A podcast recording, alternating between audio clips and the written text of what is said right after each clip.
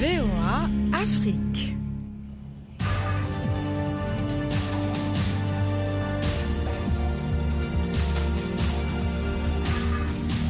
Heureux de vous retrouver pour un nouveau numéro de Washington Forum. Jacques Aristide en direct de New York. Plein feu cette semaine sur les relations mises à rude épreuve entre les États-Unis et l'Europe.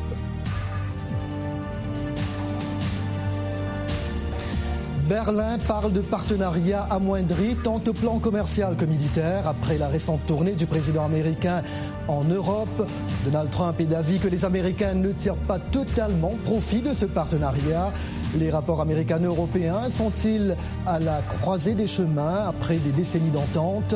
Que peut signifier ce tournant historique pour le reste de la planète, y compris l'Afrique? Notre décryptage à venir.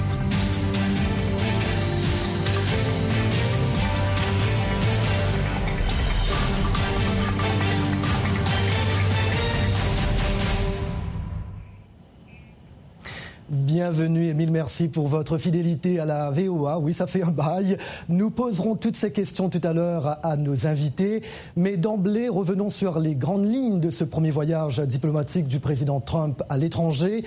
Un récapitulatif signé Eric Manirakiza. À comme à Jérusalem et au Vatican, la tournée de Trump s'est plutôt bien passée. Mais à Bruxelles, au siège de l'OTAN comme au sommet du G7, le président américain a mis les relations transatlantiques à l'épreuve. Les membres de l'OTAN doivent enfin s'acquitter de leurs contributions et honorer leurs obligations financières. Mais 23 des 28 États membres payent moins que leur part et moins que ce qu'ils doivent payer pour leur défense. Ce n'est pas juste pour le contribuable américain. Au sommet du G7 en Sicile, le président américain a affiché son intention de se retirer du pacte de Paris sur le climat. Cette nouvelle politique de la Maison-Blanche fâche ses alliés traditionnels européens. La chancelière allemande Angela Merkel jette le pavé dans la mare. Elle appelle à un sursaut européen pour désormais se prendre en charge totalement. L'époque où l'Europe pouvait compter sur les États-Unis sans la moindre hésitation est quasiment révolue. Son ministre des Affaires étrangères, Sigmar Gabriel, enfonce le clou. Il accuse le président Trump d'affaiblir l'Occident et de mener une politique menaçant les intérêts de l'Union européenne. Donald Trump riposte par un tweet. Cette situation est très mauvaise pour les États-Unis. Ça doit changer. Le chef du gouvernement italien, Paolo Gentiloni, s'invite aussi dans le débat, appuyant l'idée de la chancelière d'une Europe plus forte sur la scène mondiale. L'avenir de l'Europe doit être non Les défis mondiaux l'imposent, a-t-il souligné.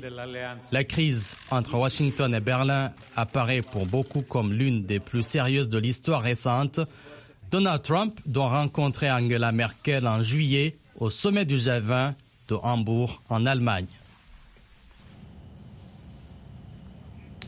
L'heure maintenant d'accueillir nos invités de notre studio à Washington, l'économiste Amadou Sissé, avec moi sur ce plateau ici à New York, professeur Ngemi Yaalengui, expert en relations internationales. Et de Paris, Emmanuel Dupuis, président de l'Institut Prospective et Sécurité en Europe. Voilà, euh, vous venez de l'entendre, Eric vient de le mentionner dans son euh, compte-rendu, l'accord de Paris euh, sur le climat, eh bien le président américain doit annoncer à tout moment ce jeudi après-midi sa décision sur le retrait ou le maintien des États-Unis dans cet accord pour lutter contre le réchauffement climatique. Emmanuel Dupuis, en cas de retrait, quelles en seraient les conséquences d'après vous? Écoutez, il est un petit peu tôt pour savoir si le président américain va décider finalement de se retirer de l'accord de Paris, puisque son prédécesseur avait, euh, au même titre que 108 chefs d'État et de gouvernement, signé l'accord de Paris. Euh, donc euh, le président Trump doit mûrement réfléchir. Et d'ailleurs, on a bien vu que durant ces derniers jours, plusieurs de ses conseillers lui l'incitent à peut-être regarder en profondeur ce que cela peut changer. Premièrement, sur le continent américain, et pour ne pas dire aux États-Unis, près de 2,5 millions d'emplois directs sont, dépendent de l'adaptation climatique. Il y a par exemple 500 panneaux solaires qui sont euh, posée chaque jour dans chaque jour dans l'ensemble de la planète. C'est aussi une dimension économique. D'ailleurs, un récent institut allemand évoque le coût de l'adaptation climatique en termes de pertes, près de 3 milliards, 3 000 pardon, milliards d'euros euh, que euh, la non-adaptation climatique pourrait occasionner aux économies mondiales. Le président Donald Trump doit en tenir compte.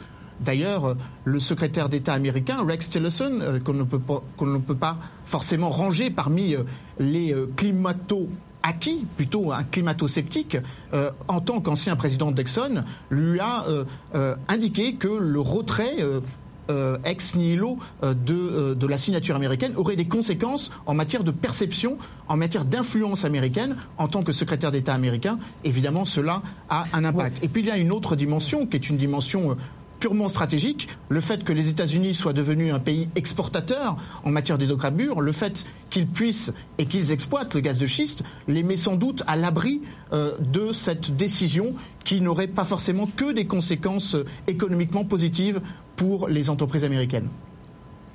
Oui, il y a également un autre euh, son de cloche. Évidemment, s'il y a un retrait, euh, ce serait euh, un nouveau pied de nez aux Européens après toute leur campagne au sommet G7. Mais Amadou Sissé, vous le savez, il y a ici des républicains qui doutent de la responsabilité humaine dans le réchauffement climatique. D'autres croient que cet accord porte atteinte, comme tous les accords multilatéraux, à la souveraineté américaine et qu'au bout du compte, les Américains finiront par encore payer des milliards de dollars pour l'entériner. Alors dans ce débat, euh, nous venons de l'entendre, hein, en fait nous n'entendons euh, qu'un son de cloche. Alors faut-il également accorder un peu d'importance à de tels arguments? Ben, Merci Jacques, euh, heureux de retrouver tout le monde. voilà, merci pour la question. Effectivement, il y a des gens ici à, Washington, notamment dans la classe politique, les républicains, qui pensent que le réchauffement climatique n'est pas le fait, n'est pas le fait humain, d'un fait humain. Alors, euh, une telle opinion existe effectivement et ils ont, disons, des arguments pour euh, étayer leur position. Cependant, cependant, je crois que euh, il est sous l'essence de tout le monde que quelque chose de fondamental est en train de changer dans le climat et notamment les gens en Afrique, notamment dans le Sahel, le savent abondamment clair et même ici à Washington où nous sommes, il y avait euh, un proverbe que les quatre saisons euh, se succèdent chaque jour euh, à Washington. Il est, on est en passe d'être dans la situation où les quatre saisons se succèdent dans la même heure. Il est évident que le changement climatique est un fait qui est là et on ne saurait l'ignorer. Maintenant, les arguments disant que les Américains vont devoir payer beaucoup plus cher des milliards de dollars, Bon, euh, disons, payer des milliards de dollars, euh, il, est, il est aussi admis que les États-Unis sont le deuxième pays euh, le plus grand émetteur de gaz toxique dans le monde. Le deuxième, oui. Mais très rapidement, euh, il y a. Il faut se calmer quand même un petit peu parce qu'en fait, s'il y a un retrait, s'il annonce un retrait, euh, ça va se faire en fait à, l'horizon 2020. Euh, Exactement. C'est pas dans l'immédiat. Non, pas dans l'immédiat parce que puisque le président Obama avait signé cet accord, et l'accord dit que ceux qui ont signé ne peuvent pas se retirer jusqu'après trois années. C'est-à-dire que nous devons nous calmer. Il faut que les esprits soient calmes qu'on attende d'abord ce qui va se passer d'ici euh, jusque trois ans après. Et puis à ce moment-là, euh, Donald Trump n'aura qu'une année seulement qui lui sera restée. Euh, sur son mandat. Revenons maintenant sur ces déclarations fracassantes de la chancelière allemande Angela Merkel. Alors, Pensez-vous que c'est un séisme politique dans les relations transatlantiques? Non, comme pas nécessairement. Le New York Times? Non, pas nécessairement. Moi, je pense que c'est plutôt un réajustement. Pourquoi? Parce que vous savez, depuis euh, la fin de la Deuxième Guerre mondiale, après le plan Marshall, l'Europe s'est reconstruite. C'est-à-dire que l'Europe aujourd'hui est prospère. Alors, évidemment, Donald Trump pense que c'est ce qu'il a amené à la présidence de la des États-Unis, qu'il faut qu'il y ait ce qu'on appelle fairness. C'est-à-dire que, les États membres de l'Europe, de l'OTAN, puissent aussi euh, contribuer ce qu'on leur, ce qui qu'ils doivent contribuer pour leur défense. Alors justement, vous me tendez la perche, euh, Ngamia Alenghi. Uh-huh. Quand il s'agit de l'OTAN, par exemple, le président Trump n'a-t-il pas euh, tous les droits d'être frustré parce que les États-Unis consacrent 3,61% de leur produit intérieur brut, le PIB, à la défense. La Grèce, l'Estonie, le Royaume-Uni et la Pologne respectent la règle des 2% du PIB comme réclamé par l'OTAN, mm. mais pas le reste des 28 euh, pays membres, dont la France l'Allemagne et le Canada. D'ailleurs, on peut voir euh, la carte, l'Allemagne euh, surtout, hein, qui fait euh, beaucoup de commentaires. Alors, pourquoi donc les contribuables américains doivent-ils payer plus pour défendre l'Europe, Emmanuel Dupuis alors c'est un argument là aussi un petit peu spécieux qu'a utilisé Donald Trump quand il a fustigé le fait que sur 28 membres de l'Alliance Atlantique, 23 n'avaient pas contribué à payer leur part, leur, leur cote-part si j'ose dire. en oubliant une chose, c'est que la doxa des 2% qui avait été indiquée comme étant vertueuse lors du traité de l'OTAN de Newport en 2014 dépend largement de ce que l'on en fait et c'est pas forcément parce qu'on dépense beaucoup en matière de défense que la paix mondiale est garantie. Alors il y a un double effet dans les annonces de Barack Obama. Le côté taux nutrient, le fait qu'ils euh, disent que euh, les États-Unis payent 74% des frais de fonctionnement de l'ONU, de, pardon, de l'OTAN, 22% euh, des frais des opérations extérieures, cache un autre élément. C'est le fait que la plupart des opérations extérieures ne sont plus dans le cadre otanien, mais elles sont dans le cadre de coalition. Donc l'idée d'intégrer ou de mettre en exergue l'OTAN, comme le président Donald Trump l'a appelé de ses voeux, par exemple, pour lutter contre Daesh, est d'une certaine façon assez conforme à ce que ses prédécesseurs appelaient aussi de, ses, de leurs voeux. J'en veux pour preuve Madeleine Albright dans les années 90 qu'avait cette formule ne faites pas faire aux soldats américains ce que les partenaires européens peuvent faire à moindre coût. Donc cette logique du burden sharing, n'est pas un fait nouveau euh, dans la bouche de Donald Trump. Il l'a dit avec un petit peu plus de fermeté, peut-être moins, avec un petit peu moins de diplomatie, mais c'est évidemment ce que ses deux prédécesseurs euh, ne cessaient de dire. Néanmoins, ce qui est nouveau, c'est le fait que les Européens commencent à comprendre que derrière cette vocation à moins investir dans le domaine de la défense, ce qui, encore une fois, est une vue de l'esprit. Vous avez dit que les États-Unis consacrent près de 3,6% de leur PIB. La moitié des dépenses militaires mondiales sont celles que les Américains consacrent, près de 639 milliards d'euros. Donc on voit bien que les Américains ont aussi un intérêt à ce que puisse se créer un marché de l'armement. Et si les 28 pays de l'OTAN, les 27 autres pays de l'OTAN consacrent 2%, cela aura un effet immédiat, c'est-à-dire qu'ils achèteront du matériel américain, et c'est aussi une des raisons pour lesquelles le président Donald Trump euh, a été très insistant pour le fait que les pays européens devaient tendre vers ces 2%. Vous l'avez rappelé, l'Allemagne ne consacre que 1,22% de son PIB et la France euh, guère plus 1,7%. Mais encore une fois, tout dépend de l'utilisation que l'on fait de, ce, euh, de, cette, de cet outil de défense. La France, comme vous le savez, le consacre sur trois opérations extérieures et c'est une des raisons pour lesquelles elle était un petit peu réticente en tout cas, à payer une opération réagir, Madame Syrie, Merkel, sur lequel elle n'était pas certainement. seule. Oui. Alors, oui, euh, ça a fait réagir Madame euh, Merkel. Alors, euh, en fait, euh, même à Bruxelles, Trump n'a pas mentionné ce fameux article 5, en fait, qui prévoit que les alliés viennent au secours d'un État attaqué. Mhm. donc, alors, en tant qu'historien, pensez-vous que nous sommes en train d'assister effectivement à un revirement géopolitique, à un éloignement États-Unis-Europe non, je ne pense pas, parce qu'il faut que nous nous rappelions que les rapports, les relations qui euh, connectent les États-Unis et l'Europe ne sont pas nécessairement au niveau militaire, et non seulement, non, non seulement au niveau militaire, mais surtout ce sont des relations et des, des, des, populations, c'est-à-dire culturelles. Mhm. Et culturelles, religieuses, c'est-à-dire que la plupart des, Américains sont devenus de l'Europe. Donc ces mhm. liens-là ne seront pas si facilement coupés, même s'il y a un recadrement euh, des relations entre les États-Unis et l'Europe. Donc, il ne faut pas trop paniquer un recadrement. Alors, une autre thématique qui intéresse le président Trump, c'est le commerce international. Sur les seuls échanges de marchandises, les États-Unis ont accusé un déficit de 146,4 3 milliards de dollars avec l'UE en 2016, dont 64,8 milliards vis-à-vis de la seule Allemagne. Ce sont des chiffres du gouvernement américain.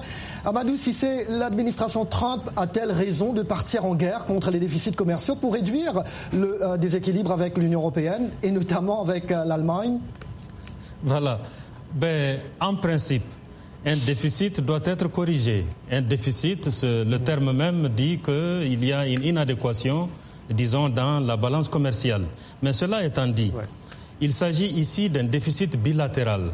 Et le déficit vis-à-vis de l'Allemagne, il est réel, plus de, euh, disons, à peu près 105 milliards de dollars. Mais c'est selon les échanges entre l'Allemagne et les États-Unis. Maintenant, ce qui affecterait les États-Unis de manière claire, c'est le déficit sur global, son déficit global dans son commerce avec tous les pays du monde. Parce que c'est là que le, ce déficit-là serait significatif et aura des conséquences sur le niveau de vie des Américains et peut-être sur la valeur du dollar.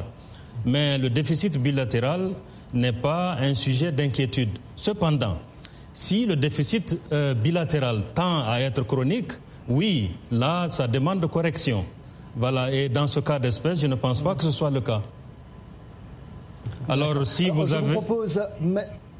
Oui. Non, j'allais juste ajouter deux mots sur le, la question précédente. Quand il s'agissait de faire payer 2% du PIB au pays de l'OTAN, je dois ajouter une chose que les deux interlocuteurs n'ont pas dite, c'est que les 2%, c'est à l'horizon 2024. C'est-à-dire que, bon, même là, le, la panique a été un peu excessive. C'est que les pays doivent atteindre 2% dans quelques années et non maintenant. Voilà, c'est cette mise au point que je voulais faire. Bah, merci d'apporter cette précision. Alors, je vous propose maintenant deux commentaires à Facebook. Hassan Omar Boulalé, Djibouti, les relations entre l'Europe et les États-Unis demeureront solides malgré les doutes des Européens sur la politique de Trump. En fait, vous le disiez tout à l'heure, professeur. Euh, Rodi Longo, Luanda, Angola. Moi, je soutiens le président Trump.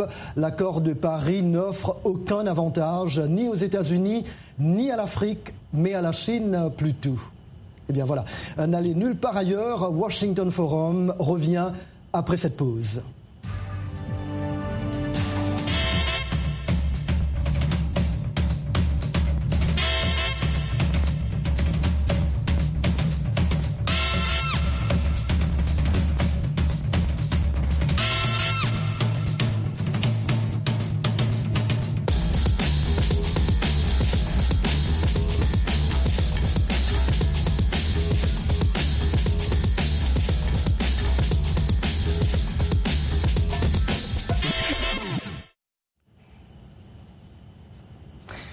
Jacques de retour avec vous dans Washington Forum. Nous braquons les projecteurs sur le coup de froid diplomatique entre les États-Unis et l'Europe. Avant de retrouver nos invités, Dili Dico nous propose quelques repères sur les liens américano-européens. L'alliance transatlantique entre les États-Unis et l'Union européenne remonte à des décennies. C'est surtout après l'entrée en guerre des Américains que les relations modernes entre les deux entités ont décollé. Les États-Unis et l'Union européenne représentent près de 46% de l'ensemble du PIB mondial pour environ 12% de la population terrestre. Ces deux géants concentrent près de la moitié des richesses mondiales. C'est donc au niveau économique que les relations entre les États-Unis et l'UE se manifestent le plus. Dans le domaine économique et commercial, cela se traduit par des accords et des partenariats qui régissent les échanges. Les deux principales structures sont le CET, Conseil économique transatlantique, en place depuis 2007, il a pour objectif de promouvoir l'intégration économique entre les États-Unis et l'UE. Le TTIP, partenariat transatlantique de commerce et d'investissement en négociation depuis 2013. La coopération entre les États-Unis et l'Union européenne se matérialise aussi dans le domaine militaire et sécuritaire. L'OTAN, l'organisation du traité de l'Atlantique Nord, est sans doute la plus grande expression du partenariat entre les États-Unis et l'Union européenne dans le domaine de la défense. Constituée en 1949, cette organisation militaire assure une assistance mutuelle entre les États membres en cas d'agression. D'autre part, les services de renseignement américains et européens collaborent pour combattre le terrorisme, la cybercriminalité et le crime organisé. Le troisième domaine de partenariat couvre les aspects politiques et diplomatiques. À deux, les États-Unis et l'UE représentent plus de trois quarts de l'aide au développement mondial. La cohésion entre les entités s'affiche aussi au niveau de plusieurs positions communes, notamment sur la question du nucléaire iranien. Si les États-Unis et l'Union européenne partagent des valeurs et des intérêts communs qui permettent de nourrir des relations fortes, des sujets de discorde demeurent et de nouveaux challenges apparaissent au fil du temps. Et voilà, je vous le disais, cette décision américaine euh, sur l'accord de Paris euh, peut tomber à tout moment maintenant et certainement nous vous emmènerons en direct euh, à la Maison Blanche. Voilà, le temps maintenant de deux autres commentaires Facebook. Abdoulaye Tankoum Diallo, Guinée-Conakry, la rupture entre l'Europe et l'Amérique n'est pas souhaitable, mais il peut être utile à l'Afrique dans le cadre des partenariats. Mouloumé Etienne, Bukavu, RD Congo, euh, cela n'affecte en rien l'Afrique car depuis longtemps les États-Unis et l'UE sont des alliés de confiance. Et nous accueillons de nouveau nos invités, l'économiste Amadou Sissé de notre studio à Washington. Ici à New York, l'expert en relations internationales Ngemi Lenghi et Emmanuel Dupuis, président de l'Institut Prospective et Sécurité en Europe. Il est à Paris. Emmanuel euh, Dupuis, justement, au sommet du G7, euh, c'est le président Trump qui a mis l'accent sur le terrorisme. Diné en parlait tout à l'heure, surtout après l'attaque de Manchester. Euh, d'ailleurs, Trump a également décroché l'engagement de l'OTAN dans la coalition anti-groupe État islamique. Après les multiples attentats en Europe, est-ce un problème que les dirigeants européens veulent vraiment prendre à bras le corps sans une forte collaboration avec les États-Unis? Oui, alors évidemment, c'est une question qui a été euh, absolument euh, structurante.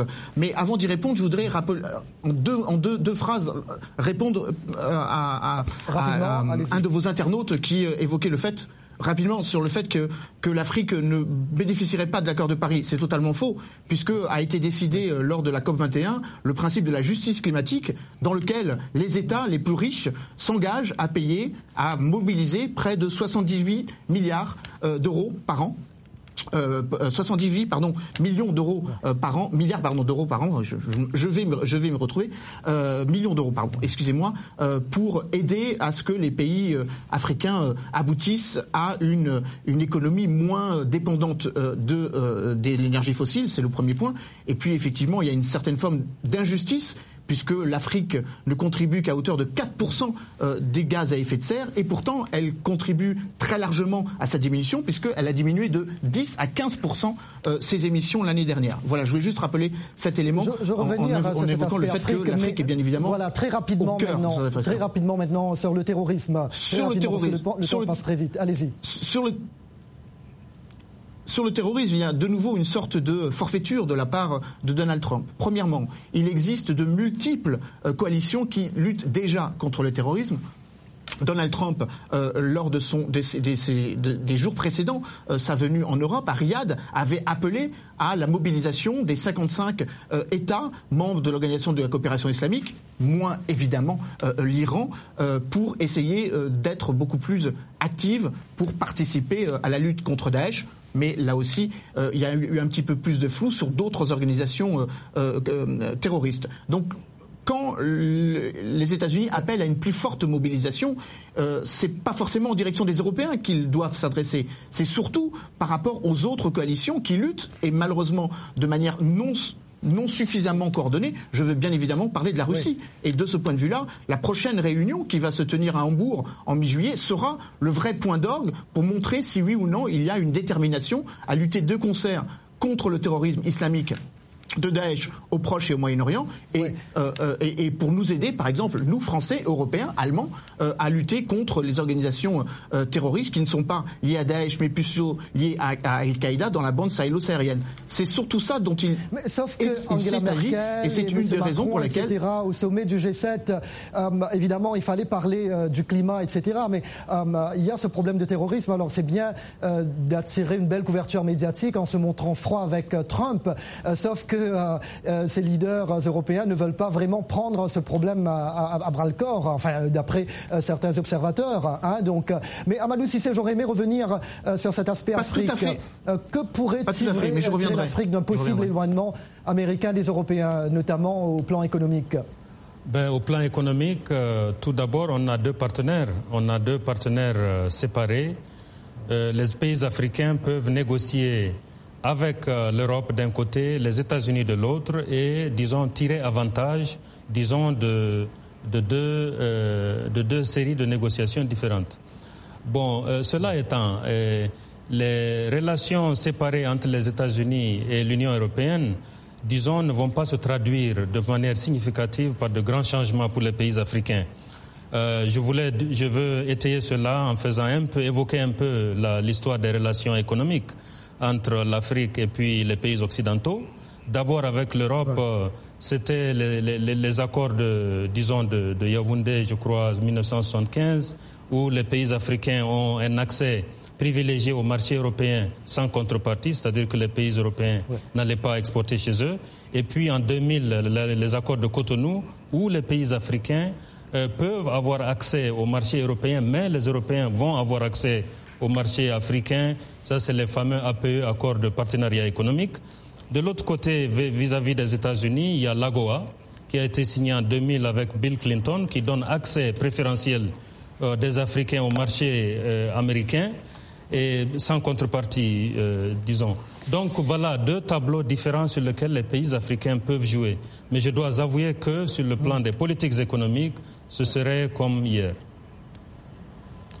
D'accord. Euh, il y a Lenghi, ce coup de froid, États-Unis, euh, Europe. Cela pourrait-il aussi encourager des pays comme la Russie de Vladimir Poutine et la Chine à, prendre avantage de la situation, d'après vous?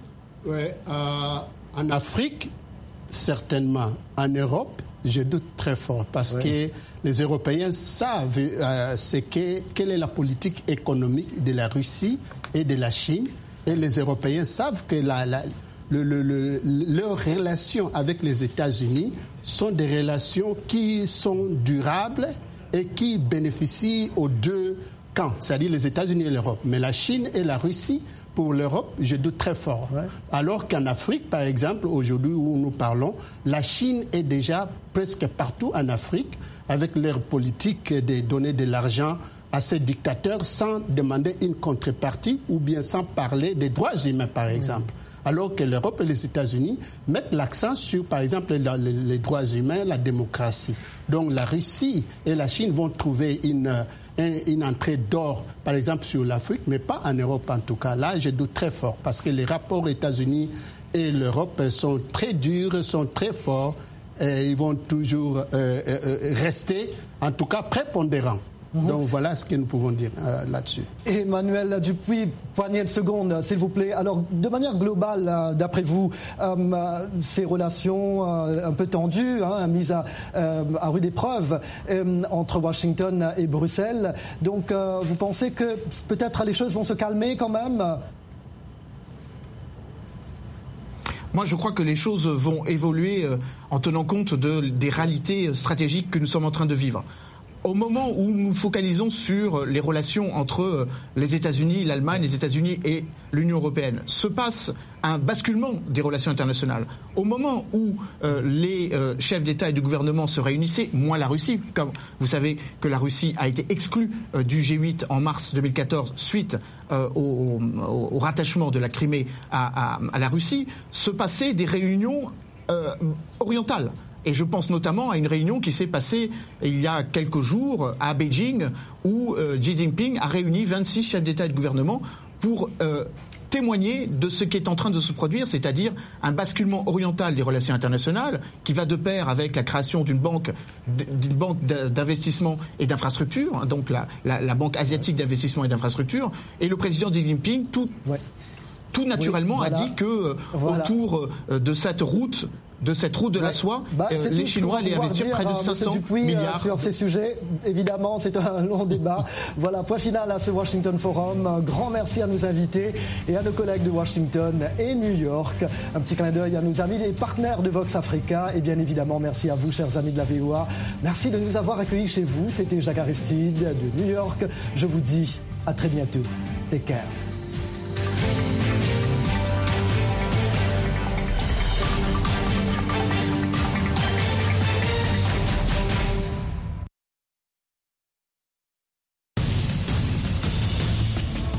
Plus de nos programmes sur FM et ondes courtes, La Voix de l'Amérique est en votre compagnie 24 heures sur 24 sur Internet. Jamena d'une trentaine de représentants d'un syndicat d'étudiants. Notez notre nouvelle adresse voaafrique.com. Tous les derniers développements sur l'actualité africaine et mondiale. Reportages photos et vidéos et vos commentaires sur voaafrique.com. À tout de suite.